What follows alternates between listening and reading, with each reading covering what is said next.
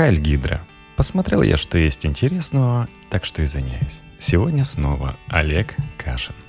Неприятность Чехией или почему Медведеву пришлось врать про свободу слова – Иначе объяснить европейцу, как устроена работа телеканала «Звезда» и других лоялистских медиа, было бы очень сложно. Москва и Прага не впервые выясняют отношения из-за недружественных публикаций СМИ. Это написал какой-то сумасшедший человек, и я бы этим вообще не занимался, если бы это не было издано именно во время моего визита – это президент Милош Земан говорит премьеру Дмитрию Медведеву, обсуждая с ним публикацию телеканала «Звезда» о чехословацких событиях 1968 года. А я тебе должен сказать, что мы тоже не можем долго терпеть. И не вынуждайте нас, чтобы мы открыли полемику с вашими органами информации и ответили на все статьи и действия, которые допускаются против нашей страны – вы сами брали обязательство навести порядок в средствах массовой информации, а уж школе обещали, так надо это выполнять.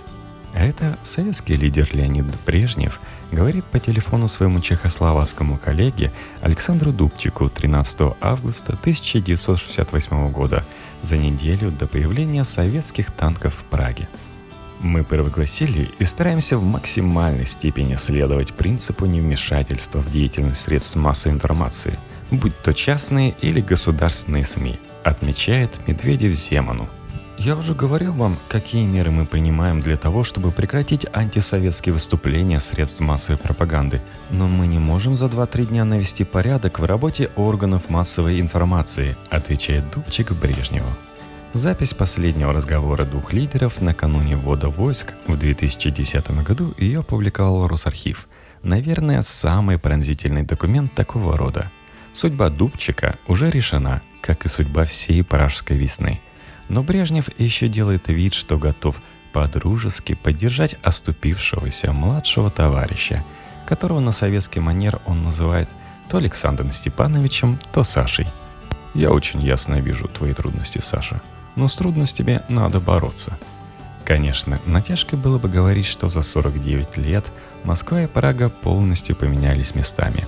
Но, по крайней мере, забавно, что брежневские претензии теперь повторяет, обращаясь к Москве, чешский президент, а российскому премьеру достается роль оправдывающегося Дубчика. Реформистская Чехословакия 1968 года была изгоем в соцлагере – Путинская Россия теперь играет похожую роль в западном мире. И когда российское телевидение говорит о натовской угрозе, в это понятие входит и Чехия, за неполные полвека превратившаяся из мятежной соцстраны в ключевую в Центральной Европе натовскую державу. Роли поменялись, но Россия по-прежнему живет в самоощущении Советского Союза, держащего в своих руках судьбы полумира – в инциденте с публикацией «Звезды», которую, несмотря на всю свободу слова, оперативно удалили с сайта телеканала сразу же после разговора Земана с Медведевым, самое досадное для Москвы не то, что историк Леонид Масловский. «Это не историк», — уточняет Земан. Написал что-то несуразное, а только время публикации, совпавшее с визитом чешского президента в Москву. Диссидентская «За вашу и нашу свободу» так и не стала официальной позицией России — а участников ввода войск в Чехословакию не первый год обещают приравнять к ветеранам Великой Отечественной войны. Присказка «Если бы не мы, там бы стояли солдаты НАТО» стала мемом во время украинского кризиса 3-4 года назад. Но этот мем тоже оттуда, из 1968 года, когда, как передавало советское агентство АПН, Главный штаб НАТО взял на вооружение чехословацкий вопрос еще за несколько месяцев до начала августовских событий. Конечно, публикация «Звезды» о том, что чехи должны быть благодарны Советскому Союзу за 1968 год, не была напрямую инициирована Кремлем. Античешские выпады сейчас объективно противоречат российским дипломатическим интересам, не располагающим к ссорам с лояльным Москве Земаном – но звонок из Кремля в редакцию «Звезды» для появления такой статьи и не нужен, потому что на российских телеканалах и без звонков прекрасно знают, что сегодня соответствует генеральной линии. Оправдание вторжения в Чехословакию этой линии очевидно соответствует. И историк, не историк Масловский, может не беспокоиться. Его теории по-прежнему будут востребованы, несмотря на неприятность с демоном. Но это ни в коем случае не значит, что позиция звезды по историческим или внешнеполитическим вопросам совпадает с позицией Кремля. Здесь другая коллизия. У историка Масловского и его коллег позиция, какой бы дикой она ни была, есть, а у Кремля ее нет в принципе. Кремлю в этом смысле вообще все равно.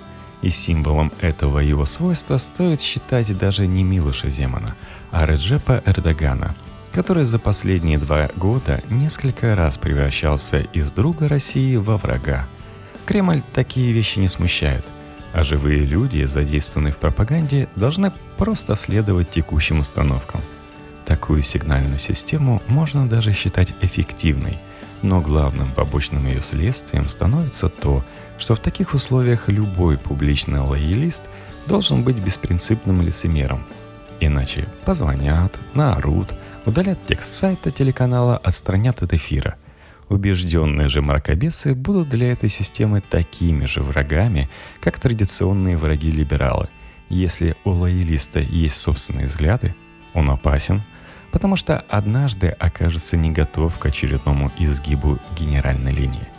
Получается что-то вроде отрицательного отбора, когда системе приходится опираться только на лицемеров – и это та же проблема, что и лолистские митинги, на которые традиционно свозят бюджетников или набирают массовку. Они созывают тех, кто поддерживает власть по убеждению и бесплатно. Убежденные могут разочароваться, и значит они не конкурентно способны в сравнении с наемниками.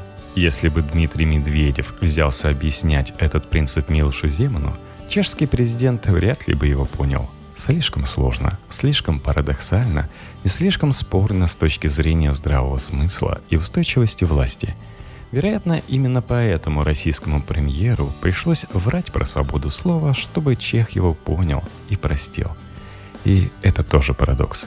Даже со своими союзниками официальной Москве приходится говорить на языке недомолвок и преувеличений, потому что никакого другого языка она уже не помнит и не знает.